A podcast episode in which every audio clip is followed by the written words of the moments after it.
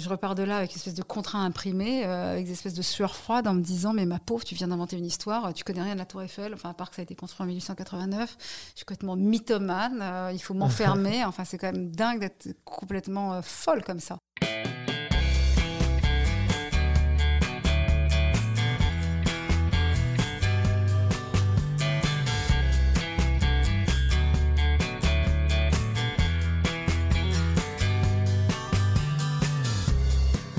Bonjour à tous, vous écoutez Cadavre Exquis, le podcast qui décompose un parcours inspirant.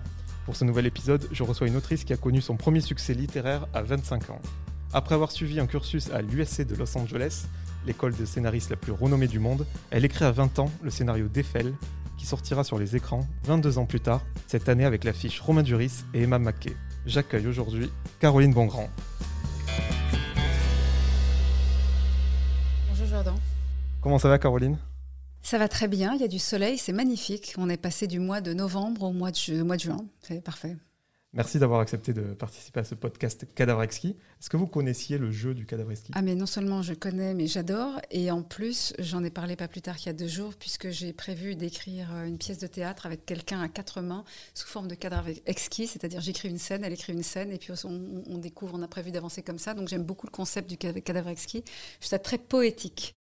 Donc tu viens de sortir un livre qui s'appelle Eiffel et moi, qui raconte comment euh, tu as eu l'idée du scénario de Eiffel le film, avec une approche incroyablement romantique sous les dessous de la construction de la tour Eiffel. Et du coup, on va parler surtout de la façon dont tu as porté ce projet à bout de bras pendant 22 ans pour qu'il soit adapté mm. au cinéma.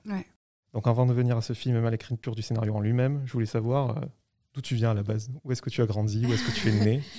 Euh, j'ai grandi à Paris. Euh, je n'ai pas grandi à côté de la Tour Eiffel, je précise. J'ai grandi à Paris. Euh, rien de particulier, sauf que j'ai quand même pas tellement réussi mes études. J'ai pas eu des très bonnes notes au bac français. J'ai dû avoir 10 à l'écrit et je sais pas si j'ai eu 10 à l'oral. Enfin, c'était pas brillant. Euh, mais j'ai toujours écrit des histoires. Depuis l'âge de 7, 8, 9 ans, j'ai toujours écrit. Voilà. Donc, euh, je viens d'une famille où il n'y avait pas, particulièrement littéraire, mais apparemment, j'avais une arrière-grand-mère qui écrivait des romans et qui voulait les publier. Donc, euh, donc, voilà, une, parisienne pur jus avec derrière cinq pays différents, bien cachés, un peu lointains, mais voilà, parisienne. Donc, cet éveil à l'art, il s'est fait vraiment par l'écriture? Euh, cet éveil à l'art, il s'est fait. Euh, alors, j'ai toujours, euh, j'ai toujours aimé écrire. J'ai toujours écrit, toujours. Et, en fait, je me suis fait virer d'une école en début de troisième année à 20 ans. Et c'est ça qui a tout déclenché, parce que je me suis virer d'une école au mois d'octobre. et du coup, je me suis retrouvée chez moi à me dire mais qu'est-ce que je fais? Toutes les inscriptions sont closes. Et j'étais un peu, un peu affolée. Euh, et, je me suis renfermée chez moi. J'ai essayé de trouver des boulots que j'ai pas trouvés. Et je me suis renfermée chez moi. J'ai lu un livre de Romain Gary que j'ai adoré. Et en refermant le livre, je me suis dit, moi, je vais écrire. Voilà. Donc j'ai commencé à écrire sérieusement à partir de l'âge, on va dire, de 21 ans. J'ai commencé à écrire des romans de 250 pages. Jusqu'à ce moment-là, tu écrivais pour le plaisir ou tu avais quand même assimilé une certaine euh, rigueur euh, journalière pour travailler cette ah écriture? Non, euh, c'est la différence entre, euh, j'allais dire, le, jeune âge et un peu la maturité. C'est que jusqu'à 30 euh, ans, j'ai écrit mes romans de façon totalement passionnée, habitée, en écrivant le jour, la nuit, n'importe comment, ce qui est une erreur parce qu'il ne faut surtout pas faire ça. Et puis maintenant, ça doit faire à peu près au moins 15 ou 20 ans que j'écris 9 heures, 6 heures. voilà. J'écris plus le soir, j'écris plus la nuit. Voilà. Euh, Ernest Hemingway a dit il faut euh, écrire ivre et se relire sobre. Voilà. Mais je ne sais pas s'il faut vraiment écrire ivre, parce que sinon, quand on se relit le matin, on est, on est, voilà, il y a plein de trucs à rayer.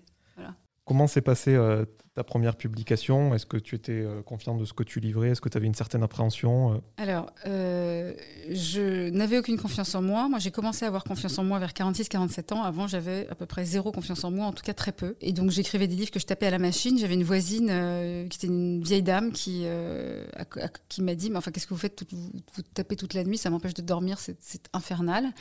Et elle m'a dit Est-ce qu'au moins vous envoyez un éditeur? Je même pas pensé, en fait, parce que je, comme je m'étais fait virer de mon école, j'avais vraiment zéro confiance en moi. Donc j'écrivais, j'écrivais des livres. Je pensais pas que ça allait intéresser qui que ce soit, surtout pas. Et donc à cause de cette, grâce à cette voisine, j'ai envoyé un éditeur et j'ai été publié en fait tout de suite. Voilà. Et donc je parlais en introduction d'un premier succès littéraire à 25 ans. Comment on le vit? Parce que c'est quand même jeune, il faut le dire, 25 bah, ans. Euh, oui, alors en succès littéraire, tout est relatif. C'est-à-dire qu'il y a eu énormément de presse. C'est un livre qui s'appelait Le Souligneur. C'est un livre qui a eu beaucoup de presse. Je sais pas. Le succès, en fait, je crois que. Enfin, moi, le succès, ça m'a jamais tourné la tête quand j'en ai eu, parce que j'en ai vraiment pas toujours eu. Euh, mais quand ça arrive, on est très surpris. Moi, je me dis toujours que c'est temporaire. Donc la tête ne risque pas de grossir et pas, c'est pas possible chez moi parce que je sais que c'est temporaire, c'est temporaire et que c'est juste euh, voilà un, moment euh, merveilleux, mais, ça, ne présage de, de, de rien de l'avenir, voilà. mais c'est sûr que être publié, Enfin, quand on voit son premier livre pour la première fois imprimé et dans une librairie, ça fait quelque chose. Sauf que dans la foulée, vous ouvrez les yeux sur la librairie, vous voyez qu'en fait, il y a des milliers de bouquins partout, mmh. qu'en fait, votre bouquin, c'est une goutte d'eau dans l'océan. Donc, ça, ramène aussi une certaine humilité. Pourtant, toi, ce qui t'attirait vraiment, c'était l'écriture pour le cinéma? Pour te dire vraiment très précisément, en fait, l'écriture de romans, euh, on est vraiment très très enfermé euh, chez soi, on parle à personne, on n'est que dans le monde de l'imaginaire. Et puis on a un contact avec son éditeur une fois par an. Enfin, on peut aller déjeuner avec lui si on veut euh, tous les six mois, mais euh, on est vraiment coupé du monde. Et quand on est coupé du monde, donc en plus on écrit un peu la nuit, etc.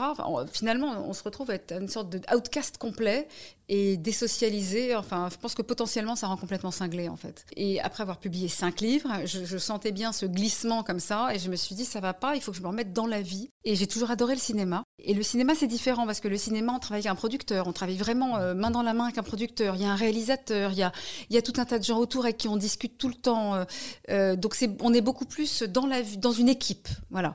Et, cet aspect-là des choses me plaisait beaucoup et sortir de chez moi en fait aussi. Et le cinéma, bien sûr. Et ce que ce que je trouve fou dans ton parcours, c'est que certains romanciers, voilà, deviennent scénaristes mais toi, tu as voulu reprendre euh, la formation à la base et tu as repris tes études. Mais oui, parce que c'est pas du tout le même type d'écriture, mais ça n'a rien à voir. Je pense qu'un romancier qui devient scénariste, alors il y a des exemples, il y a des contre-exemples. Il y a Emmanuel Carrère, il y a Fuenquinos, je veux dire, il y a des gens qui ont beaucoup de talent et qui ont réussi à passer de l'un à l'autre, mais je les soupçonne d'avoir euh, euh, lu un certain nombre d'ouvrages sur la manière d'écrire un scénario. C'est-à-dire que c'est pas du tout la même écriture. Et quand on passe de l'un à l'autre, enfin, moi j'avais rencontré des producteurs à l'époque qui m'avaient dit, qui m'avaient dit, les romanciers qui écrivent des scénarios, c'est complètement raté. Et, d'ailleurs, souvent, les scénaristes qui écrivent des romans, ça marche pas non plus, parce que c'est vraiment euh, une manière de faire totalement différente. À l'intérieur du monde de l'écriture, euh, ce sont des, en fait, des métiers complètement différents, complètement différents. Donc on m'a expliqué qu'il y avait une, technique à apprendre et que voilà, si on avait les, idées, la sensibilité, c'était très bien, mais qu'il y avait vraiment une technique euh, architecturale à apprendre. J'avais 29 ans. En France, alors maintenant ça a changé, mais à l'époque, il y avait une limite d'âge pour euh, les études. Donc moi, j'avais dépassé la limite d'âge, je pouvais pas faire d'études de cinéma en France. Il n'y avait plus rien, personne ne pouvait m'accepter.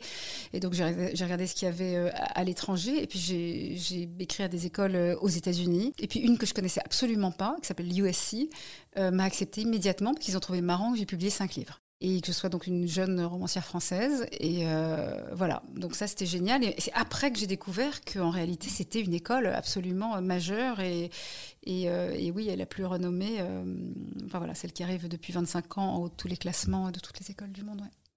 Avant de parler de l'école en elle-même, est-ce que c'était une, une, facilité pour toi de partir aux États-Unis? Tu avais des facilités avec l'anglais, peut-être un pied à terre là-bas, ou c'était vraiment, tu partais vers l'inconnu? Aucun pied à terre, sauf que euh, il se trouve que euh, quand j'étais petite, à partir de l'âge de 10 ans, apparemment, il paraît que c'est moi qui l'ai demandé, j'ai voulu aller dans des familles. Donc j'étais envoyée dans des, dans des familles euh, en Angleterre et puis quelques fois un peu plus tard aux États-Unis. Donc, je, suis devenue bilingue en fait tout de suite parce que je, je partais trois mois, enfin deux mois par an. Euh, en Angleterre, en Irlande, aux États-Unis. Et euh, donc, donc je, suis complètement bilingue anglais. Et donc, partir à USC n'était pas un problème pour moi, puisque je parle anglais. En fait, je parle anglais totalement couramment. Euh, au total, j'ai passé 8 ans de ma vie aux États-Unis. D'accord. Donc, c'est vraiment ma deuxième langue, voire ma première et demie langue.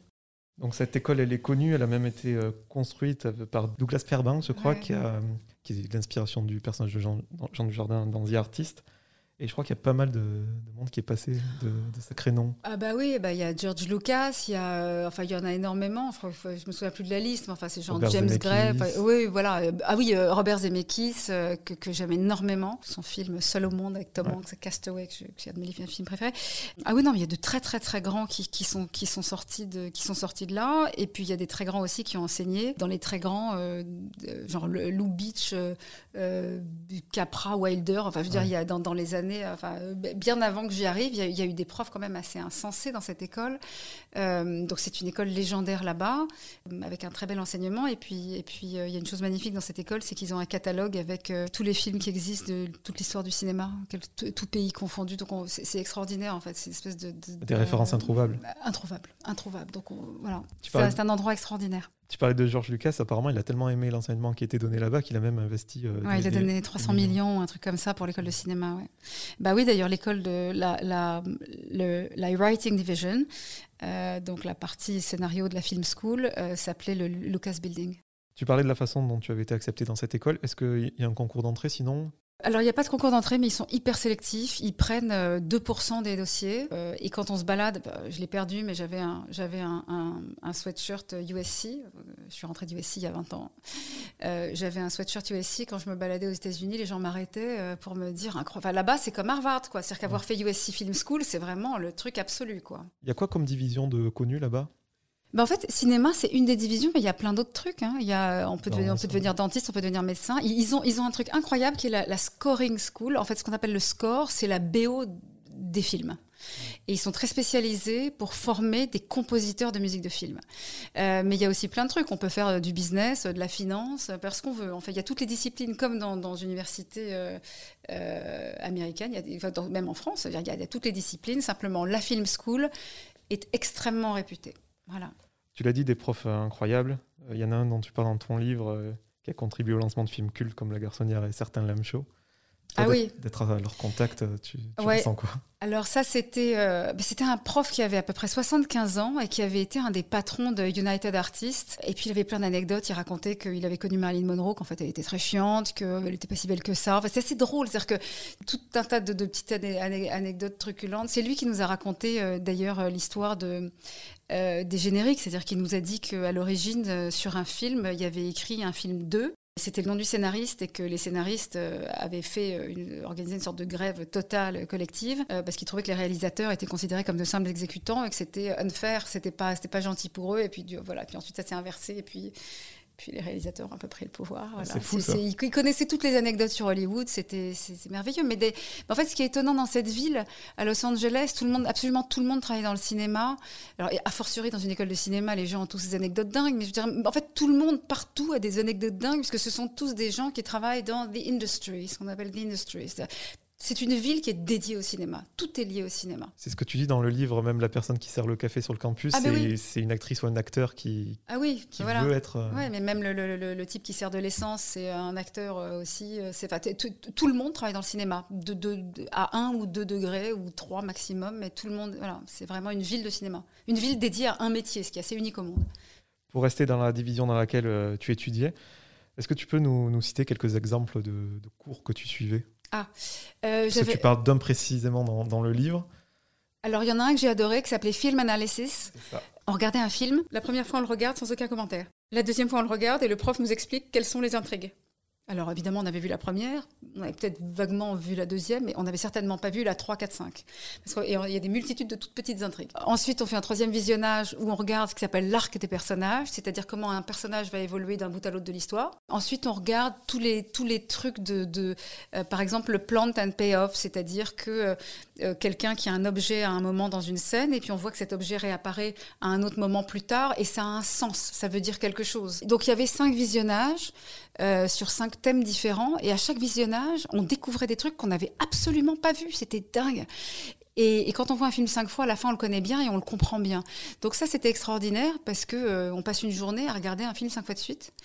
Et j'ai fait ça sur vois, une quarantaine de films, et dont des, films euh, euh, vraiment mythiques comme Casablanca, mais aussi sur des films un peu plus récents, ou des films improbables comme Dirty Dancing. Et ça, c'est vraiment la manière dont on apprend, dont on comprend comment un film est construit avec les actes, avec les, séquences. Voilà, et les scènes. En fait, euh, une séquence, c'est un ensemble de scènes qui répondent au même euh, but dramaturgique. Voilà. Bah, tu le détailles d'ailleurs dans le livre, tu dis que quand un personnage rentre dans le, dans le champ, il lui arrive quelque chose et à la fin, euh, c'est pas du, il est plus du tout dans le même état d'esprit dans, lequel il était au départ. J'ai très bah, mal expliqué. Mais... Bah, dans, si bien. dans un monde idéal, d'un point de vue dramaturgique, il faut faire plus, moins ou moins plus. C'est-à-dire si ça commence bien, il faut que ça se termine mal. Si ça, si ça, commence mal, il faut que ça se termine bien. Ou plutôt, au début d'une scène, on s'attend à ce qu'il arrive quelque chose à ce personnage. et on est surpris par la fin. La fin n'est pas du tout ce à quoi on s'attendait. Donc il faut qu'il y ait une surprise. Et même sur des, scènes, on s'en rend même pas compte quand on regarde un film. Mais si on commence à l'analyser, on s'aperçoit qu'entre le début de la scène et la fin de la scène, c'est polarisé. Si je peux dire, voilà, c'est polarisé. C'est-à-dire que pour qu'il y ait un, mouvement, en fait, qu'il y ait une force motrice, il faut tout le temps surprendre la, personne qui regarde, mais sans qu'elle s'en rende compte. Est-ce que c'est court, c'est un peu comme dans les annales du bac, genre tout le monde est d'accord euh, là-dessus, ou tu as des profs qui ont leur vision et qui vont pas du tout te dire la même chose? Euh, alors, il y a un type qui s'appelle Franck Daniel qui a théorisé dans les années 60 euh, le scénario. C'est euh, quelqu'un veut désespérément quelque chose et a beaucoup de difficultés à l'obtenir. en gros, c'est toujours ça, hein, une histoire. Bon. ensuite, il y a des non, ils sont tous, d'accord. Tout le monde est d'accord. Euh, ensuite, sur, les recettes, c'est-à-dire qu'il y, a pas mal de, scénaristes qui, euh, euh, qui vendent beaucoup de livres d'ailleurs, qui sont apparus dans les années 80-90, un peu avec des recettes de cuisine, c'est-à-dire si vous faites ça, ça, ça, ça, ce sera un bon scénario. En fait, c'est pas si simple. Tout se répond et finalement c'est toujours la même chose. C'est toujours c'est l'histoire de quelqu'un qui veut désespérément quelque chose et qui a beaucoup de difficultés à l'obtenir. C'est ça finalement une histoire. Tu parlais des livres que vendaient euh, les, scénaristes. Comment un scénariste est, payé quand il arrive sur, euh, sur un film? Est-ce que c'est un cachet? Est-ce qu'il a de l'argent par rapport au succès du film? Il y a ces fameux livres qui découlent de, c'est quoi le, business plan? Le business plan, c'est quand on, quand on signe un contrat avec un, avec un producteur, euh, on a un contrat en général en plutôt 5 échéances, enfin 3 à 5, en général c'est 5, euh, c'est signature du contrat, euh, remise de la première version, ensuite remise de la deuxième version, ensuite il y a mise en production, début du tournage et sortie du film. Par exemple, je vais vous donner 6. Enfin, en gros, ça, ça, tourne autour de ça, alors il y a des, ça varie. Un scénario est optionné, donc alors il est optionné pour un montant qui varie. Alors en plus aux États-Unis, en France, c'est plutôt pareil. Euh, c'est évidemment plus aux États-Unis qu'en France. C'est pas les mêmes tarifs si c'est pour la télé ou pour le cinéma. Donc il y a une option et l'option, euh, en fait, soit le scénario est préexistant et donc il est optionné par un producteur, soit c'est un producteur qui engage un scénariste en lui demandant d'écrire quelque chose dont le producteur a l'idée ou par exemple il a acheté le droit d'un livre, il faut l'adapter. Euh, donc là c'est encore un autre système, mais disons que il y a un montant qui est déterminé avec le producteur, enfin, par le producteur qui est proposé et qui est séparé en x fois, comme je dis, comme je t'ai dit. Donc euh, X étapes, euh, voilà. Si je te posais la question, c'est que je l'ai appris dans ton livre, justement, un réalisateur, il touche 40% de...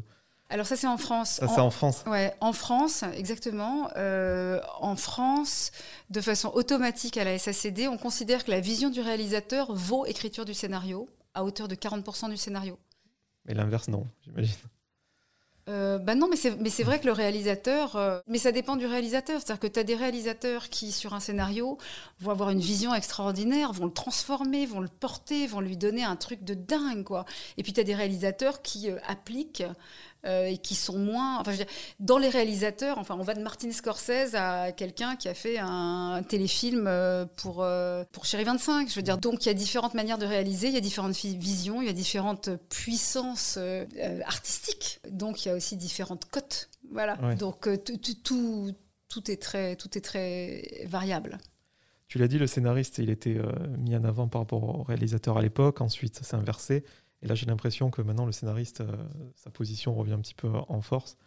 On connaît davantage le nom de, scénaristes. Euh, par exemple, on parle tout le temps d'Aaron Sorkin aux, États-Unis. Est-ce que, est -ce que tu le, le perçois au jour le jour dans le film que tu as bah, peut-être J'ai vu surtout que là, il y a une espèce de mouvement là depuis six, six mois euh, qui s'appelle euh, hashtag parole de scénariste, avec des scénaristes qui ont décidé de, de, sortir du bois parce qu'ils en ont marre. Euh, parce qu'il y, y, a beaucoup, il y a des scénaristes de télé qui sont, c'est compliqué. Hein, vous savez, quand on travaille dans le cinéma, en général, on a affaire à un producteur. Ok, donc on a un interlocuteur. En plus, dans le cinéma, on respecte beaucoup la vision quand même artistique.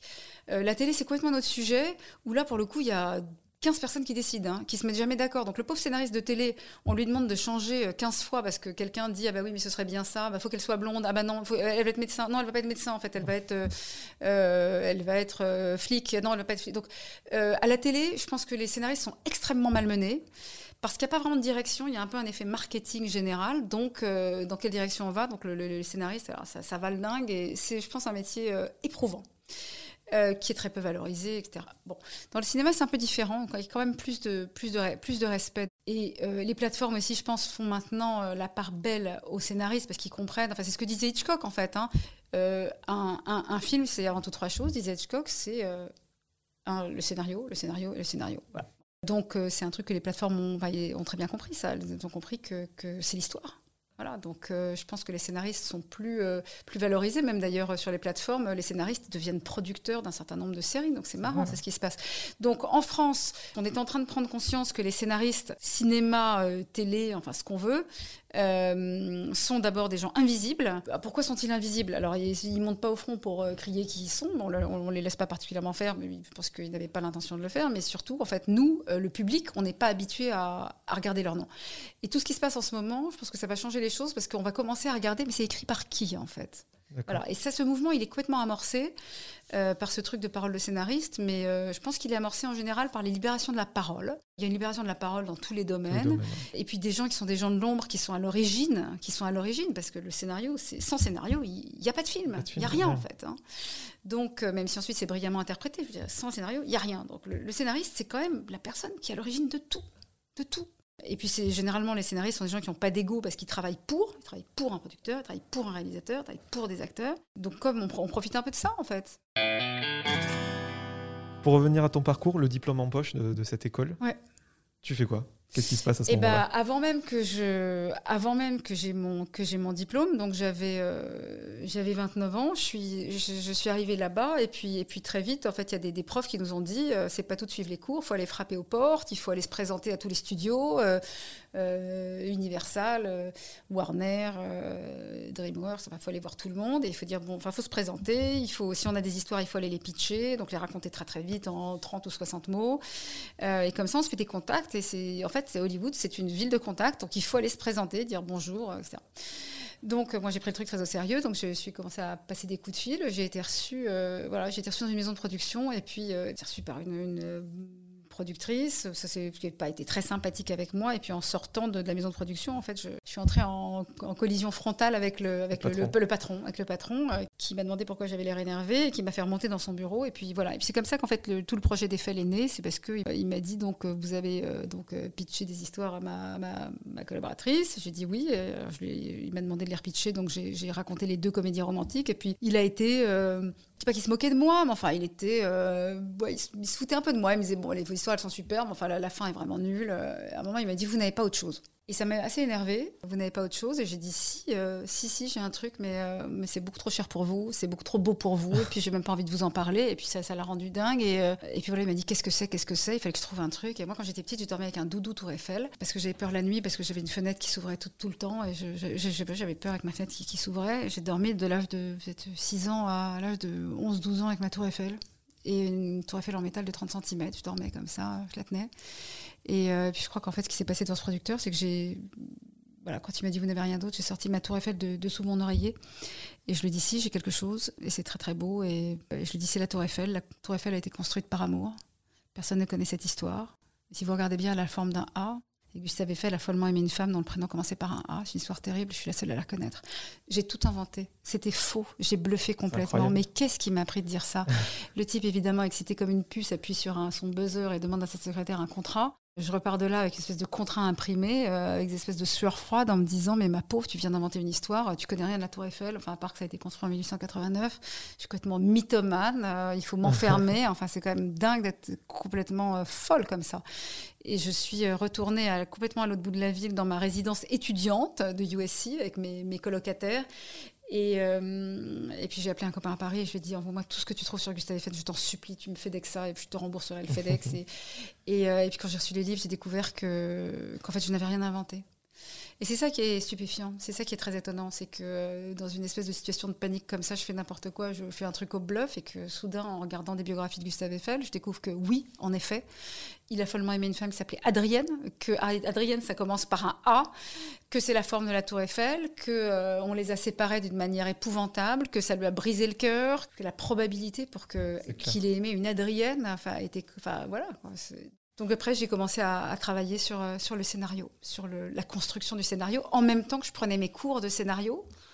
Euh, donc c'était euh, presque mon projet d'étude, c'est-à-dire que j'allais à tous mes cours, on apprenait à construire une scène, on apprenait à construire ci et ça, et j'appliquais ça à Eiffel. Deux petites questions juste avant ce coup de génie, coup de folie, je ne sais pas. Est-ce que avoir un diplôme de l'USC en poche, ça suffit pour rencontrer des, des producteurs. Mais pas en, du tout. En France, on, on s'imagine pas du tout faire ça. Et dans le livre, on a l'impression que vous débarquez dans des bureaux. Euh, mais j'avais même pas mon diplôme. Je venais de commencer mes cours. Mais je devais commencer mes cours depuis depuis deux ans. Donc j'avais pas du tout mon diplôme. Moi, j'étais. Euh, alors c'était le programme du master, mais j'avais aucun diplôme. C'est fou de pouvoir euh, aller à la Paramount comme ça. Chez... Mais tout le monde peut le faire. Je vais vous dire, aux États-Unis, il y a un truc, c'est que tous les Américains ont ce truc absolument génial. Ils peuvent avoir des défauts, hein, mais ils ont quand même cette qualité c'est qu'ils partent du principe que euh, la valeur n'attend pas le nombre des années et que quelqu'un de 15, 17, 16 ans, 14 euh, ans, 22 euh, ans ou 29 peut avoir l'idée de génie qui va changer le monde. Et donc, quand vous appelez et que vous dites j'ai une idée, vous êtes reçu par toujours Toujours. Et même par le président d'ailleurs. Hein. C'est impressionnant. Impressionnant. Ouais.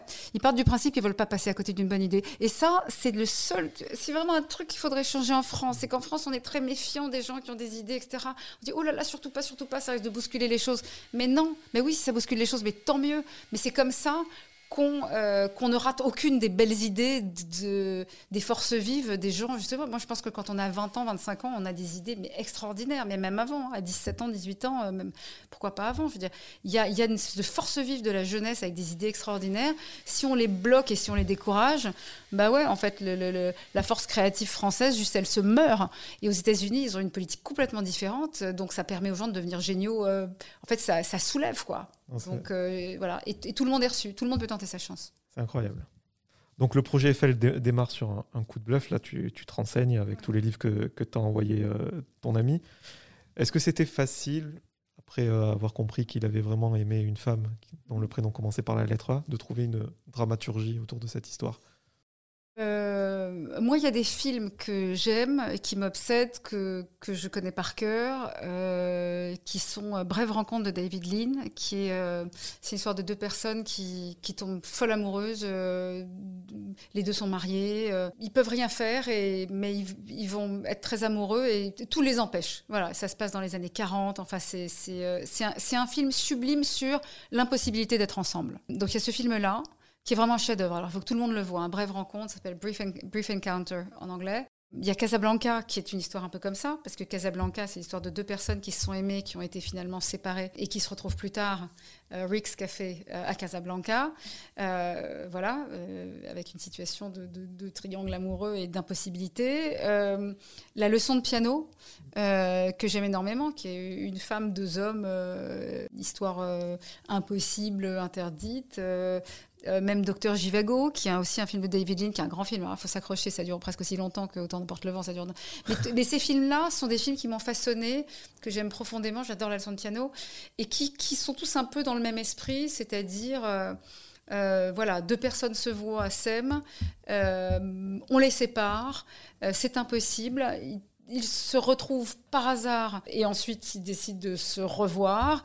Et, là, ils se prennent de plein fouet l'impossibilité. Dans la piano, ils y arrivent, mais c'est le seul happy end. Euh, sinon, ce sont que des histoires de sacrifice. Donc, je voulais construire Eiffel sur ce modèle-là, un peu sur le modèle de Casablanca, c'est-à-dire, euh, voilà, avec à la fin un sacrifice ultime de l'un des deux, parce que je trouvais ça fort. En fait, est-ce qu'une histoire d'amour au cinéma doit bien se terminer ou mal se terminer? Moi, je constate quand même que quand les gens se sont aimés follement, euh, s'ils ne terminent pas ensemble, ce qui dans la vie arrive souvent, en fait, hein, dans la vie, on peut aimer follement des gens et puis à la fin, on n'y arrive pas, quoi ça arrive quand même. Je trouve qu'on part avec, euh, enfin, ça nous touche énormément. Et puis, dans le cas de la Tour Eiffel, je me disais, mais en fait, si leur histoire, euh, si à la fin ils n'arrivent pas à être ensemble, finalement, dans ce film-là, c'est pas grave parce qu'il nous restera la Tour Eiffel. Donc, mon idée, c'était, tout le monde va sortir en larmes du film, du cinéma, de la salle de cinéma, mais ils se diront, la Tour Eiffel existe, allez, viens, on va voir la Tour Eiffel. Et puis, ouais, c'était ça mon idée. Moi, ça me fait penser. Euh, je rajouterais sur la route de Madison à tous les films. Ah, mais évidemment! Oh mais évidemment, voilà, je l'avais oublié celui-là, mais bien sûr. Ça m'a fait penser à ça, à ta description. Complètement. C'est complètement sur la route de Madison. Là, cette scène, est-ce qu'elle ouvre la porte de la voiture Est-ce qu'elle ouvre pas la porte de la voiture pour le joindre Au feu rouge, mais cette scène, elle est dingue. Elle est dingue. Voilà. Il faut, il faut voir ce film et Meryl Streep et Clint Eastwood. Voilà. Euh, voilà. Mais c'est voilà. Ce, ce, sont toutes ces histoires-là sont construites à peu près sur la même ossature. Et ce sont des histoires. Voilà. Moi, ce sont mes histoires préférées. En tout cas, euh, au moment où on enregistre cette émission, le film n'est pas sorti, mais j'ai lu ton roman. Et c'est vrai qu'on s'attend vraiment à cette histoire, une histoire d'amour euh, universelle, mais que tu dois, j'imagine, mettre en perspective avec le contexte sociétal de l'époque. Absolument. Ouais. Et la construction de la tour et toute l'histoire de la construction de la tour qui n'est pas une petite paire de manches. Tu as choisi quel angle les riverains qui pouvaient râler par rapport aux constructions d'un édifice aussi important, le contexte politique. Il y a tout. Il y a tout. Il y a tout. Ouais, il y a tout. Mais ce n'est pas un film sur la Tour Eiffel. Pas du tout. Non, je vais te dire, c'est un film sur. euh, c'est évidemment un film sur l'amour. Comment on surmonte un grand amour, comment on n'oublie jamais un grand amour. C'est un film sur euh, croire en soi, c'est-à-dire euh, quand on a un grand projet, tout le monde se mettra en travers, personne ne va le comprendre, personne nous soutiendra, tout, tout sera un cauchemar, mais il faut croire en son projet, il faut croire en soi, ce qui est l'histoire d'Eiffel. Euh, parce que lui, alors là, il s'est vraiment tout pris dans la gueule. Euh, il y a cru, Mordicus. Et, euh, et c'est un film sur l'audace, c'est-à-dire pas hésiter à, penser différemment. C'est-à-dire que la Tour Eiffel, par rapport à ce qui se faisait à l'époque, c'est quand même extrêmement audacieux. Et pour moi, ce film, c'est une ode à l'audace. Pas seulement l'audace amoureuse, mais l'audace, tout court, l'audace dans la vie. Dans la vie, tout nous dit reste à ta place, sors pas du cadre. Tu vois, tu voilà, tu restes là, tu vas entrer ici et là, etc. Moi, je crois à euh, sauter par-dessus les haies, euh, aller plus loin, euh, faire le truc qu'on nous dit de pas faire. Il y a comme ça qu'on vit vraiment, en fait. C'est quoi la vie? La vie, c'est vivre pleinement. Il faut vivre pleinement. Pour vivre pleinement, il faut aussi s'aventurer un peu dans des zones où on a envie d'aller. Parce que à la fin de notre vie, il faut qu'on ait fait des trucs quand même. Ce qui est fou, c'est que tu... ce scénario, il est parti d'un coup de bluff, on l'a dit. Bon, il y a une coïncidence heureuse, c'est euh, voilà, cette femme qui a fait partie de la vie de Gustave Eiffel, dont le prénom commençait par la lettre A. Mais tu as quand même tenu à pas être complètement dans la fiction, tu t'es renseigné et tu es même allé jusqu'à rencontrer euh, quelqu'un de, de sa famille, Ah oui, c'est oui, ça bien sûr. Ah non, non, mais je voulais, je voulais que le contexte Non, mais je trouve ça incroyable. historique et politique soit euh, le plus exact possible. Toute l'histoire, euh, j'allais dire, de la construction. Et ça, j'ai été aidée quand je suis arrivée à Paris. J'ai retravaillé après cet aspect-là avec quelqu'un qui s'appelle Martin Brossolet, euh, que j'ai d'ailleurs épousé euh, au passage, qui a fait des choses extraordinaires euh, sur toutes ces scènes-là, qui, qui sont intactes hein, dans le film qui va sortir le 25 août. Voilà, donc, j'ai laissé. euh, oui, oui, j'ai fait attention à ce que ce soit euh, le- euh, le plus proche possible. Sauf que, pour des histoires de dramaturgie, on ne peut pas vraiment se coller à la réalité. C'est-à-dire qu'en réalité, dans ce film, il y a 25% d'inventé. Donc il y a 75% de vérité qui est soit telle qu'elle, soit on joue un peu avec. On est obligé de. C'est un film qui dure une heure et demie. Je veux dire, on peut pas tout raconter, donc il faut faire des arbitrages.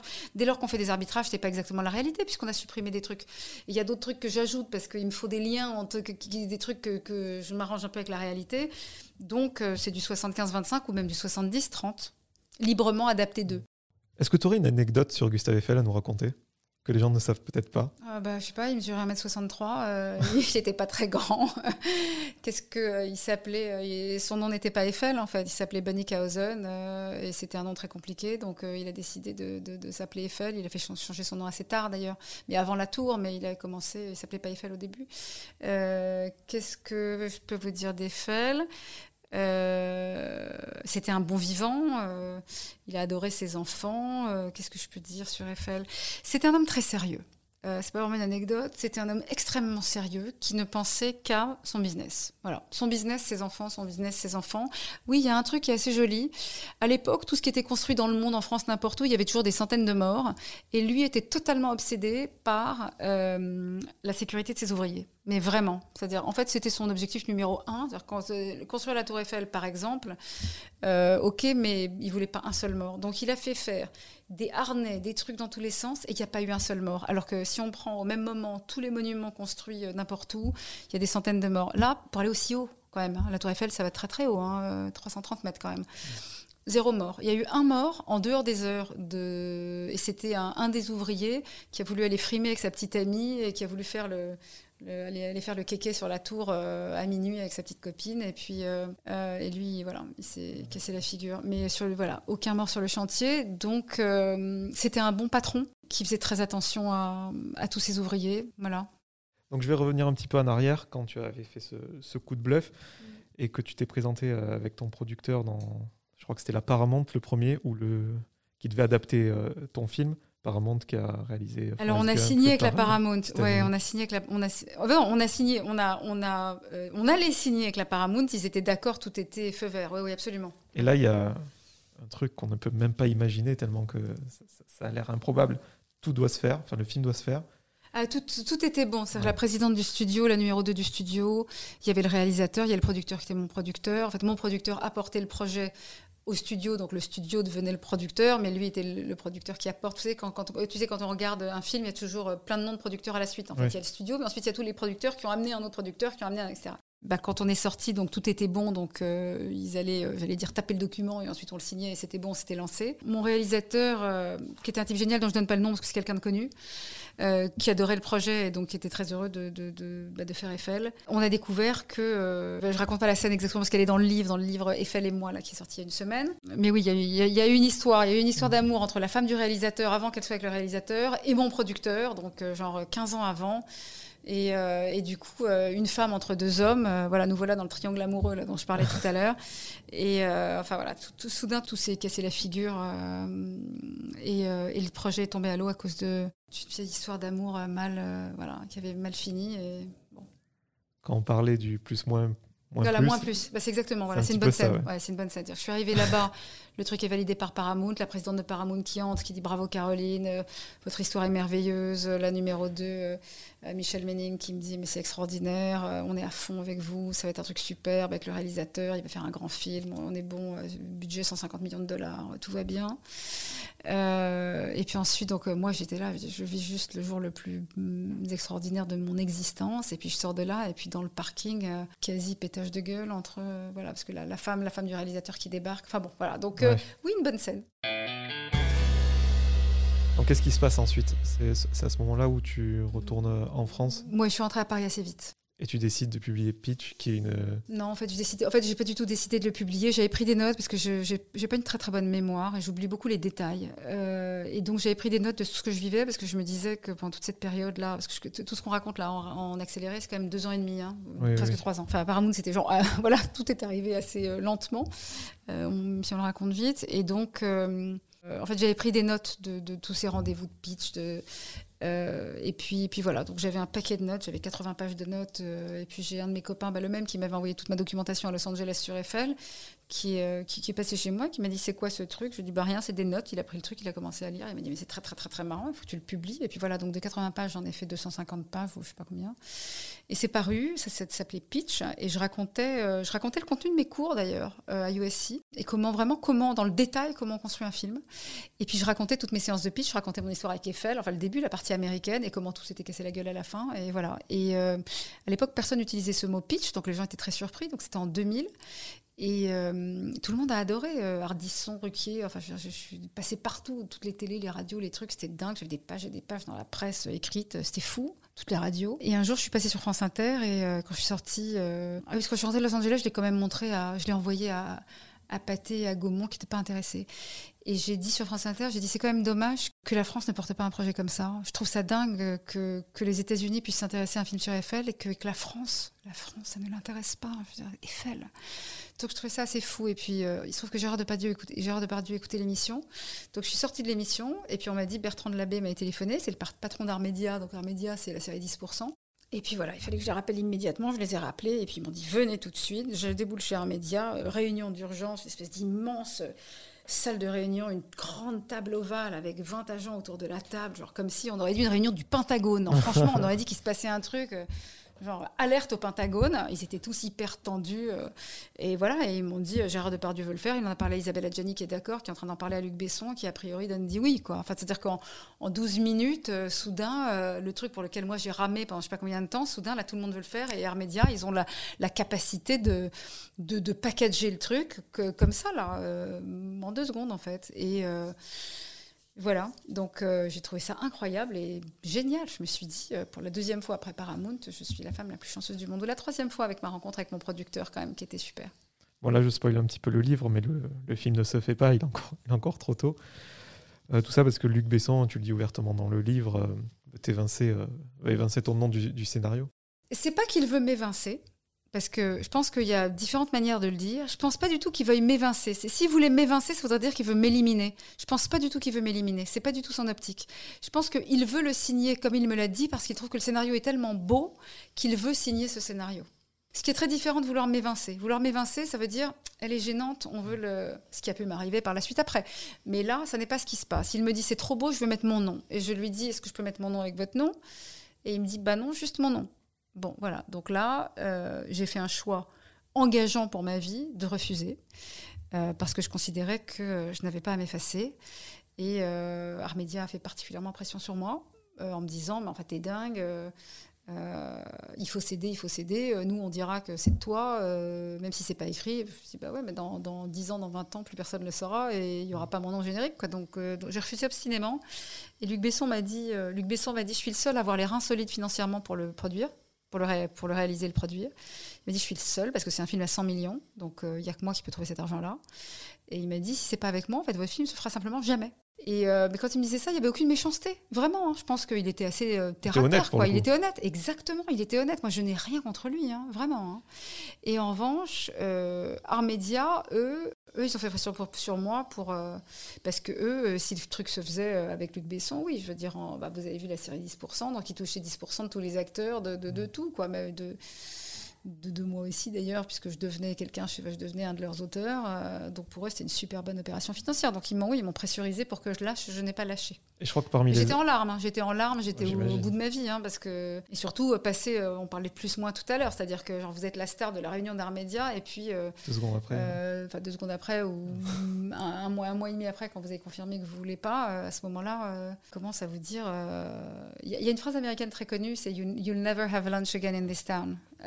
Tu pourra plus jamais déjeuner ici dans cette, dans cette ville. Quoi. Euh, et c'est un peu ça ce que m'a dit Média. Ils m'ont dit euh, si, tu, si, tu, si tu lui dis non, euh, tu n'auras pas de carrière. Enfin, c'était quasiment on, y, on veillera personnellement à ce que tu sois blacklisté partout. Quoi. C'était moche. Et là, je crois que c'est mon, mon, moment préféré du livre. Je crois que c'est Armédia qui te dit de toute façon, on n'a pas besoin de, ton accord. L'histoire de la Tour Eiffel appartient à tout le monde. et toi, tu as la réaction la, la, plus smart, genre de j'ai eu très très peur. En fait, j'ai eu très peur. Je me suis dit, ils vont me prendre l'histoire. Comme quoi, dans les situations un peu délicates, c'est là où tu es la, plus efficace je suis, je, suis, je, suis très bonne dans les situations d'urgence. Est-ce que tu peux nous raconter du coup ce que tu fais pour te protéger? Ben, J'ai appelé euh, en fait, un journaliste du, du Figaro, qui s'appelle Olivier Delcroix, avait fait un énorme papier sur Pitch parce qu'il avait trouvé ça très marrant. Ils avaient même envoyé un photographe qui a pris une photo de moi avec ma tour Eiffel. Euh, C'était une grosse photo. J'avais une demi-page dans le Figaro. Cet article était énorme. Et je l'ai appelé et je lui ai raconté ce qui se passait. Et je lui ai dit, euh, parce qu'on disait déjà à l'époque qu'il y avait un peu des rumeurs euh, comme quoi Besson pouvait s'inspirer de... Voilà. Jeanne d'Arc. exactement. Catherine Bigello, exactement. réalisatrice de Zero Dark Thirty. voilà. Qui a eu quand même 3 millions, 3 millions de dollars de dommages et intérêts. Euh, bon, donc voilà, donc il y avait une sorte de réputation un peu comme ça. Et, euh, donc je l'ai appelé et je lui ai dit euh, est-ce que, voilà, Luc Besson s'intéresse énormément à mon scénario, est-ce qu'il y aurait moyen de, faire un, un entrefilet, etc. Il me dit Caroline, mais nous, on ne fait pas du tout ça, enfin, surtout pas si vous.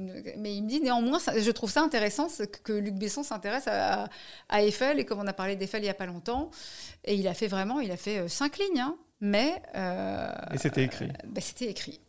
Et du coup, euh, bah, du coup ça, ça m'a protégée. Enfin, ça, a arrêté. Ils sont arrêtés, ouais. Ils sont même, ils sont, pas allés plus loin.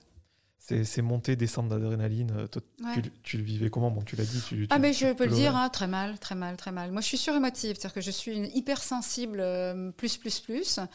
Euh, et, en fait, je vis au-dessus de mes moyens sur le plan émotionnel, totalement. C'est-à-dire que, a priori, j'ai une espèce de courage et de panache et d'audace totale. En réalité, sur le plan émotionnel, je suis pas du tout à la hauteur de ça. C'est comme si deux, deux, deux, trucs là qui sont complètement incompatibles chez moi là. Euh, donc, je vis au-dessus de mes moyens émotionnellement. Donc, je fais des trucs comme si j'étais une espèce de chevalier euh, courageux et à côté de ça, euh, je peux faire une crise de, de, trucs et, voilà, et me mettre à pleurer parce que c'est trop dur pour moi. Donc, euh, c'est mon paradoxe personnel. Euh, donc, j'y vais toujours, mais derrière, c'est pas simple. Voilà. Et on se rend compte que des histoires comme ça, il t'en arrivé plusieurs. Je sais pas si on peut en parler, mais une qui m'a marqué, c'est celle avec Christophe Baratier, donc qui sortait des choristes. Immense succès, je crois que c'était 8 millions peut-être. 16 millions. 8 millions en France et 16 millions dans le monde entier, je crois qui, veut réaliser ton film, mais euh, donc qui est motivé, c'est le projet de sa vie, mais ça prend du temps. En deux ans, il se passe rien. Oui, mais ça pour moi, euh, j'allais dire, c'est pas de sa faute. C'est pas un truc qui m'a blessé, ça. Ça, ça m'a pas blessé. Ça, c'est juste quelqu'un qui, qui, avait trop de projets à la fois. Il n'y a pas eu de. Je me suis dit, ok, bon, il est. Ça m'a un peu déçu parce que je me suis dit, ok, euh, qui trop embrasse mal étreint, euh, le mec fait trop de choses à la fois. Euh, bon, c'est pas que j'aurais voulu que mon projet soit le premier dans sa liste, euh, ça n'est pas le cas, ça m'a un peu déçu, mais c'est tout. C'est pas, c'est pas quelque chose qui m'a, qui m'a mise à terre. Il y a des trucs dans l'histoire, dans Eiffel et moi, il y a des choses qui m'ont mise à terre. Mais, dans...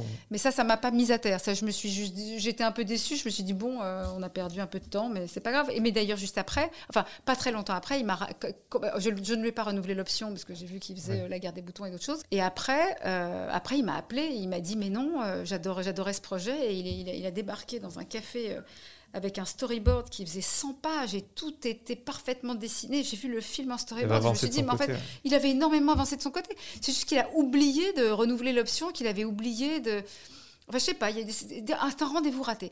Ce scénario a connu un nombre de rendez-vous ratés extravagants. Si je te citais cet exemple, c'est que de, mon point de vue de lecteur, à, chaque fois que tu racontes toutes ces histoires, on a le même schéma en tête. On, se dit que toutes les, planètes s'alignent pour toi. Et au final, il y, a toujours quelque chose. Quoi. Ouais, ouais comme quoi, tu as, l'air insolite. Quoi. les désillusions que, tu as eues, qu'elles t'aient blessé ou pas, c'est doit être quand même dur à vivre. Quoi. Ouais, il y en a eu des plus durs que d'autres, mais, euh, mais ouais, je repartais toujours, comme on dit, comme en 40. Quoi. -dire que je... Justement, tu en parles de ça. Dans le livre, tu cites euh, Forrest Gump, un scénario qui a ah mis 10 euh, ans à être adapté et qui a eu le succès qu'on qu Même plus d'ailleurs, je crois que c'est. Ouais. Au total, c'est plus que 10 ans d'ailleurs, mais euh, euh, je crois que mes 10, en fait, euh, en fait, porte à porte, je crois que c'est genre 14 ans, un truc comme ça. Ah oui, Forrest Gump, ah oui, la productrice, c'est Wendy Feynman, c'est ça qui a ah oui qui s'est qui s'est battue comme une folle et puis personne n'en voulait. C'est adapté d'un bouquin qui a pas marché. C'est adapté d'un bouquin, d'un bouquin qui s'est vendu aux États-Unis à genre 10 000 exemplaires, ce qui pour nous c'est bien, mais là-bas, à l'échelle des, des, millions des, centaines de millions d'Américains, c'est vraiment rien. Et elle était tombée sur ce bouquin et elle était persuadée que ça ferait un, que ça ferait un grand film. Et plein de gens l'ont refusé, des réalisateurs l'ont refusé, tout le monde l'a planté. Euh, et puis c'était une jeune productrice, personne croyait en son projet, personne croyait en elle, des acteurs ont refusé, tout, tout le monde l'a planté en fait. Et, et puis jusqu'au moment où Ensuite, il y a le, la rencontre avec le producteur de, de La Vérité Si qui contacte euh, Olivier Dahan. Donc, il a fait, euh, Alors, il y a eu quelques producteurs entre temps, mais effectivement, Manuel Mousse, non, mais c'est bien, on saute, c'est parfait, euh, qui a fait La Vérité Si et qui a, qui a produit d'autres films, qui est un type, qui est un type étonnant. C'est un producteur qui a fait, qui a fait l'ENA, qui a fait Polytechnique. C'est un type super brillant, qui est assez génial, qui a décidé d'aller de, de, suivre sa passion producteur de cinéma. En fait, ça a été assez génial. C'est-à-dire qu'on a discuté. il était très ouvert, ce producteur. Il me disait qui tu vois comme réalisateur? On faisait des listes. Il me dit qui tu préfères? Il m'écoutait énormément. Il me valorisait énormément. C'est-à-dire que pour lui, le projet, le film devait se construire vraiment avec moi, enfin, c'est-à-dire avec la scénariste. C'est la scénariste qui avait la vision du réalisateur. J'étais incroyable, j'étais hyper valorisée. C'était extraordinaire. Avec Olivier Dahan, il voulait Marion Cotillard. On a proposé à Marion Cotillard qui a envoyé le. Tu n'as même pas lu le scénario. Elle a dit que Eiffel, la Tour Eiffel, ça l'intéressait pas du tout. Elle trouvait ça complètement tarte. Elle trouvait que c'était complètement con de faire un film sur la Tour Eiffel. Donc, elle, avec relativement condescendante, peut-être que c'était populaire, mais c'est pas grave. Et puis on a, euh, j'ai commencé à travailler avec Olivier Dahan, qui euh, qui gardait le scénario intact, il ajoutait un peu plus de sensualité, ça devenait un truc un peu, je vais pas dire érotico, euh, enfin disons que ça, ça, chauffait quand même, ça chauffait un peu plus. Ah, il a mis sa patte. ouais. il a mis sa patte et puis c'était très joli et c'était. Et puis, ouais, et puis tout, tout est tombé à l'eau parce que, en fait, le film était budgété, à, était estimé à, c'était 45 ou 35, je crois, 35. 35 ou 45 millions, je sais plus. Enfin, en tout cas, le producteur n'arrivait pas à boucler le budget. C'est beaucoup d'argent. Hein c'est beaucoup d'argent. Petite parenthèse, quand on parle de budget de millions d'euros, ça comprend vraiment le, tournage en lui-même ou toute la communication, le marketing qu'il y a derrière? Tout. Tout. En France, ça comprend tout. Alors maintenant, peut-être qu'aux États-Unis, il y a des. Je sais pas, a priori, non. Dans le budget d'un film, je pense que quand ils font le budget global, ils prévoient quand même. Ils prévoient dedans euh, tout le reste. Donc, du coup, l'entente avec Dan est, parfaite et pourtant, là aussi. Parfaite. Ça ne se fait pas. Euh, bah oui, ça s'est cassé la figure euh, parce que donc pour, euh, pour le tour de table, il a fallu faire venir une productrice américaine. En France et en Europe, on peut arriver à produire jusqu'à 25 millions. On trouve 25 millions en Europe, max, hein, grand max. Dès qu'on dépasse 25 millions, il faut aller chercher euh, ailleurs qu'en Europe. Donc les États-Unis et puis donc la productrice a demandé bah, des petits changements et puis Olivier Dahan, enfin, voilà, il ça lui a pas convenu et et puis il a lâché le projet. voilà. Donc, euh, je, l'ai appris euh, par hasard et c'était voilà. Euh, donc, mais je raconte pas tout parce que sinon je vais déflorer tout, tout Eiffel et moi, mon, livre. Mais oui, ça, ça a été, ça, ça a été un choc. Mais je comprends très bien Olivier Dahan parce que il avait une vision qui était magnifique du scénario. Vraiment, ça aurait fait un film superbe. Ça n'a pas été dénaturé hein, par les Américains, mais disons que ça a été là où lui avait ajouté beaucoup de sensualité. Ils ont fait un truc, un Franchement, parce que par rapport à mon scénario, il n'y avait pas une différence non plus qui était. Euh, avec mon scénario que j'avais adapté en français avec Martin Brosselet, je le redis, c'est très important. Il n'y avait pas une différence énorme. Je pense qu'il n'avait pas envie de faire un truc avec les Américains, en fait, Olivier Dahan. C'était trop, trop de gens autour de la table, il n'avait pas envie. Donc euh, voilà, il est parti. On en a cité euh, trois petites histoires qui est arrivées à, ton scénario. Il y en a d'autres. Je pense à Christian Fechner. Je ne sais pas si ça, se, si ça, se, prononce bien. un immense réalisateur américain qui a adoré ton scénario. Ouais. Et vu qu'il était passé entre plusieurs mains, il n'a pas voulu le faire. Ouais, Ridley Scott, ouais. Ridley Scott. Bon, finalement, ce film, il va se faire. Est-ce que tu peux nous raconter euh, comment, comment ça s'est fait? En 2017, si ma mémoire est bonne, en 2016, fin 2016, j'ai rencontré, enfin, j'ai été contactée par une productrice qui m'a dit que, bah, que quelqu'un était allé la voir en lui apportant le scénario, en lui disant euh, Ce scénario, c'est le plus beau du monde, personne n'a réussi à le faire. Euh, toi, tu arriveras à le faire. Et donc, elle m'a contactée et elle m'a dit qu'elle avait lu, qu'elle trouvait que le scénario était incroyable. Je lui ai dit, euh, ce scénario, c'est compliqué, c'est euh, 19 ans, j'en étais à 19 ans de ma vie. C'est 19 ans de ma vie, euh, c'est compliqué. Je... Il est toujours trop cher parce qu'il faut reconstruire. Une... Enfin, en gros, il faut reconstruire le premier étage de la Tour Eiffel. On ne peut pas faire que avec des effets spéciaux. C'est un truc avec des costumes, des décors. Euh, c'est un film très cher, donc c'est c'est trop français pour les Américains et c'est trop cher pour les Français. Euh, donc c'était un film infernal. Et elle m'a dit, moi je vais y arriver, je vais y arriver. Et euh, elle était très très sûre d'elle. Euh, elle avait accès à des réseaux incroyables. Enfin, je veux dire, elle connaissait Jeff Bezos. Enfin, je veux dire, des, réseaux qui nous échappent. Je veux dire, elle était à un niveau, le, voilà, un côté très happy few. Jeff Bezos, le patron d'Amazon. Voilà. Et exactement, qui vient la rencontrer. Et donc, c'est ça. Hein. Euh, et, donc, euh, donc, je me suis dit, cette fille est tellement connectée, connaît tellement, euh, enfin un peu genre les grandes de ce monde. Elle était une très grande, très belle femme, très aristocratique, très sûre d'elle. Je me suis dit, en fait, oui, bah oui, elle va réussir tout. En fait, elle va, réussir tout. Et puis elle était très emballée, et puis elle était charmante, et puis très convaincante. Donc j'ai totalement adhéré au au projet. Voilà, je déflore pas tout, mais elle a réussi à faire le film. Mais effectivement, entre-temps, ça a été compliqué. On va dire ça comme ça. Ça a été très compliqué. Euh, qu'est-ce qui a été compliqué euh, C'est un syndrome qu'on retrouve euh, à pas mal d'endroits, d'ailleurs, dans le cinéma, mais même si j'ai cru comprendre aussi, aussi à la télévision ou pour les séries, etc. C'est-à-dire que quelquefois, il y a des, des, producteurs qui... Euh, enfin, c'est un syndrome assez répandu même, hein. c'est un truc très fréquent. Vous présentez un scénario à un producteur, euh, il adore, il vous dit mais c'est extraordinaire ton truc, génial, on signe. Et puis dès que vous avez signé, qui dit en fait ton truc, euh, ce serait bien si on changeait le début, si on changeait le milieu, si on changeait la fin, si on changeait les personnages, si on changeait l'époque, si on changeait le décor. C'est-à-dire que c'est une espèce de shift là, une espèce de bascule où soudain alors que la personne vous a trouvé fantastique et a signé pour un truc, soudain, euh, les gens changent complètement d'avis. On se dit, mais qu'est-ce qui s'est passé en fait? C'est-à-dire que le lundi, elle trouve que le truc est un chef-d'œuvre, et le mardi, euh, deux semaines plus tard, euh, elle trouve que le truc en gros est une merde. Bah, et qu'est-ce qui s'est passé? C'est assez fascinant. Et c'est un syndrome qu'on trouve chez pas mal de producteurs. Enfin, on a pas mal parlé, je l'ai vu. Et ça me laisse assez perplexe. Je ne sais pas d'où ça vient. Euh, c'est peut-être le besoin de, de mettre sa patte, le besoin de, pour le producteur de, de se dire qu'il a participé à quelque chose. Je comprends, mais parfois quand un scénario, euh, je veux dire quand un scénario a plu à Ridley Scott, qu'il a plu à un certain nombre de gens avant, que le scénario est quand même pas mal. Mais moi je suis très ouverte et aux États-Unis on nous a bien expliqué ça dans mon école, la USC on nous a bien dit euh, qu'on était au service du réalisateur et que voilà donc euh, et de la production. Donc si vous avez écrit un truc et que vous pensez qu'il est magnifique, bah oui, mais si la réalisation, le réalisateur ou le producteur euh, veut que ce soit autrement, bah vous faites autrement. Voilà, on est au service d'eux. C'est ça qui est un peu ambigu en fait, c'est que au service d'eux, du coup, potentiellement, on dénature l'œuvre hein, complètement. Mais bon, l'œuvre en cinéma, c'est pas le scénario. Le scénario, c'est juste la promesse de l'œuvre. L'œuvre, c'est le film total. Donc il faut se caler sur euh, sur les, désirs des uns et des autres et euh, désirs qui peuvent changer au fil de, au fil du temps. Donc ça demande de la souplesse dans les genoux parce qu'on vous demande de partir dans une direction, puis dans une autre. Euh, puis on laisse ça, puis finalement on supprime ça, et puis un scénario, c'est comme un château de cartes. Imaginez un château de cartes qui fasse 5 mètres de haut, ou en tout cas 2 euh, mètres de haut, en étant raisonnable, 2 mètres de haut. Parce que c'est ça une architecture d'un film. Il y a autant de. Chaque carte, c'est un moment du film. Et, qu'on vous dise, non, bah finalement, là, euh, entre le 80 cm et 85 cm, il faut enlever cette rangée pour mettre autre chose. Vous voyez ce qui se passe un château de cartes? En fait, un scénario, c'est pareil. C'est-à-dire que si on enlève, tout se pète la gueule. Et tout l'art du scénariste, c'est d'arriver à enlever en remplaçant par quelque chose qui va aller avec ce qu'il y avait avant, ce qui allait après, qui ne va pas modifier. Parce que si l'action change, si la situation change, c'est pas juste que ça change sur le moment, c'est que les réactions des personnages après, en chaîne, elles changent. Si on veut rester sincère et authentique, ça déclenche d'autres réactions. Donc tout ce qui est après, il faut le changer.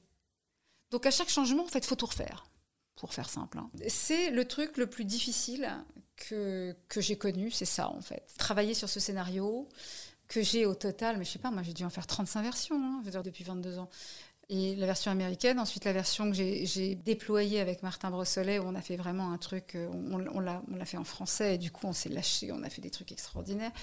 Euh, et puis, l'adaptation là, euh, avec. Enfin, il y a eu l'adaptation pour Olivier Dahan, enfin, il y a eu différentes adaptations. Puis là, pour, pour Martin Bourboulon, donc le réalisateur du film qui sort le 25 août. Mais c'est le jeu, et surtout, donc la dernière année, j'ai travaillé avec Thomas Bidguin, qui est un grand scénariste, c'est le scénariste des films de Jacques Audiard, c'est lui qui a écrit le prophète de Rouillet-d'Os euh, et, la famille Bélier. En fait, il a, complètement, euh, il est passé derrière, il a complètement réécrit la famille Bélier pour que ça devienne ce que ce que c'est. C'est un film assez génial, la famille Bélier. Moi, j'adore. C'est le plus grand scénariste français, Thomas Bidguin. Il est venu travailler euh, sur Eiffel avec moi la dernière année. Tu parles beaucoup de lui dans le livre. Est-ce que c'est lui qui t'a maintenu un peu à flot cette période ah ben, je pense que d'abord c'est quelqu'un de, il est très brillant, très intelligent. Ok, ça c'est bon. Euh, il est extrêmement drôle. Il a une très grande intelligence, de cœur. Et euh, pour écrire les films qu'il a écrits, euh, il a une sensibilité, c'est-à-dire c'est un, un, laser, rien ne lui échappe. Donc il a, il, a compris quand il y avait des petites tensions, des trucs comme ça. Et il s'est, oui, il s'est placé en une sorte de, gentleman protecteur. Oui, il a fait un peu rempart. En tout cas, il s'est montré tout le temps on était complètement solidaires l'un On se tenait la main. Quand on est allé à la projection, on se tenait la main d'ailleurs. Euh, on, s'aime beaucoup, on s'aime d'amitié, hein, mais, je dis oui, bien sûr. Euh, et il a eu cette. Euh, voilà, quelqu'un plein de délicatesse, d'égards. et c'était important qu'il soit là, oui. Il y a quelque chose dont tu parles dans le, dans le roman, c'est vraiment ta vie privée, tu l'as sacrifiée pour ce film. Est-ce que tu n'as pas hésité à le faire? C'est parce que tu sentais que là, voilà, tu, tenais le bon bout, il allait se faire et que tu devais vraiment te donner à 800% J'allais dire, j'ai tout sacrifié à ce film. J'ai donné à ce film plus que, enfin certainement, euh, ce que quelqu'un de normal ne donnerait pas. Voilà. Euh, je veux dire, ma mère était en train de dormir, était en train de dormir, c'est marrant que je dise dormir. Ma mère était en train de mourir. Ma mère était en train de mourir et il y avait une urgence et c'était juste avant de, rendre le, scénario, avant qu'il parte chez Pathé pour euh, commencer à faire la pré-production, etc. Et le, réalisateur voulait encore des changements. Et euh, il fallait que je les fasse parce que sinon, qui allait les faire et comment. Donc oui, je veux dire, il y a eu ça. Je veux dire, j'ai j'ai peu vu ma mère. enfin, c'est vraiment en plus faire ça pour un film. Je veux dire, mais ça, c'est. Enfin, je, je regrette. Je, je sais pas, mais ça tout, tout a été comme ça. C'est-à-dire que non, je n'ai pas fait passer mon film avant mes enfants. Mes enfants sont passés avant, mais j'ai fait passer ce film avant tout. En fait, avant tout. Donc j'ai fait j'ai fait des, j'ai fait des choix, j'ai fait des sacrifices. Euh, c'est à partir du moment où le sacrifice c'est mon choix, c'est pas un sacrifice, c'est mon choix quoi. Donc c'est ce que je veux. J'avais l'impression que euh, j'avais entre les mains quelque chose qui était euh, de toute beauté, pas juste euh, mon scénario euh, adapté avec Martin Brosselet ou ensuite avec Thomas Bidguin, mais qui avait un truc de la, verticalité. Je veux dire, cette tour, il y a un truc de, un truc de la France. la France, autrefois, elle a vraiment, enfin, sous le Second Empire, la France, c'était le pays le plus glorieux du monde, le plus les gens du monde entier voulaient venir voir Paris et voir la France. Et, c'est, j'ai, eu envie de, je sais pas, en fait, d'offrir ce film à, mon pays. C'est bizarre ce que je dis, mais il y a un truc comme ça. J'ai eu envie de faire quelque chose de grand. En fait, j'ai envie de faire quelque chose de plus grand que moi. Et j'ai eu envie de. Euh, oui, c'est ça. J'ai envie, de faire un, j'ai envie de faire un grand film international. En fait, moi, j'adore les grands films internationaux. Généralement, ils sont américains. Mais j'adore ces grands films avec du souffle. Et si je pouvais faire un grand film avec du souffle, avec une grande histoire d'amour, et puis, euh, et puis cette tour Eiffel, il y a un truc marrant, c'est que dans le monde entier d'ailleurs, même quand on va en Chine, je suis beaucoup allée en Chine, en enfin dans le monde entier, euh, la France c'est la tour Eiffel et la tour Eiffel c'est l'amour. Ouais, c'est vrai. Paris, c'est l'amour parce que la. Tour Eiffel, tout, tout ça dans, dans l'imaginaire collectif euh, mon- mondial, ça va ensemble. Donc, euh, je sais pas, je, je sais pas, je crois que j'ai voulu faire un truc grand. Quand j'étais quand j'étais petite, euh, mon père m'a dit un jour, enfin j'étais petite, je devais avoir 14-15 ans, et mon père s'intéressait pas du tout à moi. Et je lui dis, mais qu'est-ce qu'il faut pour que tu t'intéresses à moi? Et il lisait tout le temps le journal, et je lui dis, il faut que je sois dans le journal, tu t'intéresses à moi. Puis il m'a souri, bah voilà, peut-être que j'avais besoin de faire un film pour être dans le journal, j'en sais rien. Moi, je sais pas ce qui se passait avec la Tour Eiffel, c'est mon doudou. euh, je sais pas. Je sais pas, en tout cas, j'ai tout fait pour ce film. Trop. Mais, euh, mais je suis contente parce qu'il va sortir. Ouais, c'était ma prochaine question. Comment tu as réagi quand, voilà, quand le tournage était bouclé, que tu savais qu'il allait sortir Après tout ce que tu as Euh, vécu euh, Je sais pas euh, comment j'ai réagi? Je pense que je suis libérée, que je vais pouvoir passer enfin à autre chose. Et que. voilà. Et ce film, il faut le dire, Romain Duris dans le rôle principal. Il est, ouais, Romain Duris, qui est. Parce que j'ai quand même vu le film. hein. Romain Duris est prodigieux, mais prodigieux, extraordinaire. Et, euh, Et les, décors, les décors sont dingues. Elle est très bien. Euh, elle est très bien. Lui est exceptionnel. Elle, elle est, elle est bien, mais lui, il est, euh, lui, il est euh, Oscar. Enfin, il est César, Césarissime, quoi. C'est, il est incroyable, incroyable. Parce que dans ton livre, tu dis justement qu'on voulait t'imposer des, des, ac- des acteurs plus jeunes. Et toi, tu voulais pas, tu voulais que Eiffel, il soit. Ah, il soit dans- Ça, c'est quand? Ça, c'est quand je suis aux États-Unis? Oui, oui, c'est à l'ancienne. oui, du oui. coup, Romain Duris, c'était un super choix pour toi. C'était un super choix, mais ce qu'il faut savoir, c'est que le scénariste n'a jamais son mot à dire pour le casting. hein. Oui. Sauf quand je travaillais avec Manuel Moons, où lui euh, discutait de tout avec moi, mais d'habitude, non. hein. D'habitude, le scénariste n'a jamais son mot à dire sur les. Jamais, jamais. Et cette partie que, que tu contrôles pas, t'es- t'espérais secrètement voilà, voir des acteurs qui, qui te Non. parlent? Je pensais à Romain Duris parce que euh, moi j'aimais bien Romain Duris parce que, parce que je trouve que c'est un, bon, un, très bon acteur. Et puis j'avais lu quelque part que son père était architecte. D'ailleurs, c'est lui qui a contacté la production pour faire le film. On D'accord. l'a même pas approché, c'est lui qui est venu. Ce qui Ok. est- je trouvais ça magnifique d'être choisi comme ça. Non, non, moi je suis très contente que le film voit le jour. C'est euh, pour moi ça va, ça clôt un épisode. Oui, à propos des sacrifices, ce que je voudrais dire, c'est que c'est exactement comme quand on a un bébé. Moi, je suis maman de deux enfants, donc euh, quand on a un bébé, je veux dire, même si la grossesse a été difficile, que l'accouchement s'est mal passé, ce qui compte, c'est le bébé. Le bébé sort, le bébé est beau, on oublie tout le reste, en fait, c'est ça. hein. Voilà. Bah là, j'oublie tout le reste. Enfin, je veux dire, j'ai écrit un livre qui parle de toutes ces histoires terrifiantes, euh, terribles et rocambolesques sans doute. Voilà, le film sort, j'ai rempli ma mission. C'est marrant. En fait, je crois que j'ai vécu ce truc comme euh, comme une sorte de mission. Mission. Il fallait que j'amène ce truc à son terme. euh, Quoi qu'il en coûte, espèce d'expression là bizarre, quoi qu'il en coûte. Donc oui, ça m'a coûté. je pense que j'ai un peu ridé prématurément, que j'ai. mais mais il y a mon nom, il y a mon nom générique. C'est exactement par, ce par quoi je voulais finir. Est-ce qu'il est au début? générique Au début? À la fin. Il n'y a pas de générique. Le film commence tout de suite. Il y a juste les producteurs et à la fin, euh, et à la fin, il y a mon nom générique. ouais. Et le 25 août, vous irez le voir au cinéma où la page est tournée? Je ne sais pas.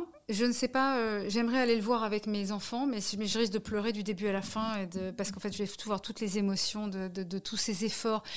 Il y a quand même un truc, c'est tous ces efforts que j'ai fait, toutes ces nuits que j'ai passées à retravailler ce truc. Je veux dire, ça a été vraiment, euh, même si je viens de dire là, il y a deux minutes qu'il faut regarder le bébé et qu'on oublie, mais j'ai peur que si je, voilà, si je vais voir le film, j'ai peur de, je sais pas quelle peut être ma réaction. euh, je sais pas ce que je vais faire. Je sais pas. En tout cas, que tout- tous les auditeurs y aillent massivement. Euh, ça, c'est une très bonne chose. Voilà. Caroline, quelques questions pour terminer, pour mieux te connaître en rafale. Toi qui as fait Combini il n'y a pas longtemps. Quel a été pour toi le plus beau moment de ta carrière vis-à-vis de, de Eiffel? Paramount, quand, tout le monde dit euh, super, on fait le film, et que je me dis je suis chez Paramount, je suis au 5555 Melrose, euh, dans cet endroit mythique à Hollywood, entouré par ces palmiers, et que je suis une petite scénariste française débutante, et que Paramount, avec un grand réalisateur, que je, oui, ça a été le moment le plus, le plus incroyable pour moi. Même si ça s'est cassé la gueule après, ça a été euh, extraordinaire. Ton acteur ou ton actrice euh, préférée? Voilà, c'est dur ça. Moi, j'ai pas du tout le, les- je sais pas du tout répondre comme ça. Euh, Ou autrement, celui ou celle qui t'a le plus marqué dernièrement mais il y en a tellement que j'aime. Non, non, mais c'est pas, c'est pas possible. Je peux pas répondre à ça, moi. En plus, il y en a plein que j'adore, mais je sais pas répondre du tac au tac. Euh, euh, je sais pas, moi, je veux dire Meryl Streep dans Le Choix de Sophie. J'aimais Meryl Streep avant sa période comique, Mamma Mia. Ah, mais bien sûr, je peux dire l'acteur. Je suis dingue de Tom Hanks. As-tu une peur irrationnelle? Ah oui, j'en ai beaucoup. ouais. J'en ai, oui. C'est quoi On m'a tout dit dans ce podcast. une euh, un peu bizarre. Ah, une peur spécifique Ouais, par ça. exemple, tu vois, pour te donner une idée, on m'a dit la peur, la peur de germes de, po- de pommes de terre, la peur des petits trous rapprochés, la peur des marionnettes. J'ai peur de beaucoup de choses, mais je, ne, je dépasse mes peurs. C'est-à-dire que je ne les laisse pas me manger. D'accord. Est-ce que tu as une routine matinale incontournable? Aucune. Chaque matin est différent. Enfin, à part emmener mon fils à l'école, hein, quand même, même. Juste, J'essaie de m'en souvenir. Voilà. À qui aimerais-tu dire pardon? À moi-même. D'avoir été si dur, d'avoir été si, si, si dur avec moi. Et, et à ma mère de ne pas avoir été plus là.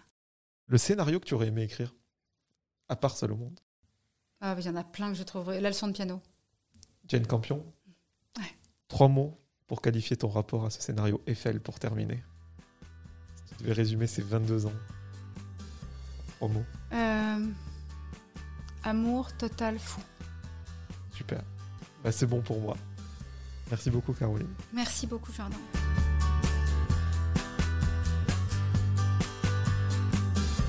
Merci à toutes et à tous d'avoir écouté cet épisode avec Caroline Bongrand. Si vous voulez soutenir le projet, vous pouvez mettre 5 étoiles sur Apple Podcast et vous abonner à Cadavre Exquis sur toutes les plateformes de streaming. Je vous donne rendez-vous très bientôt en compagnie d'un nouvel invité.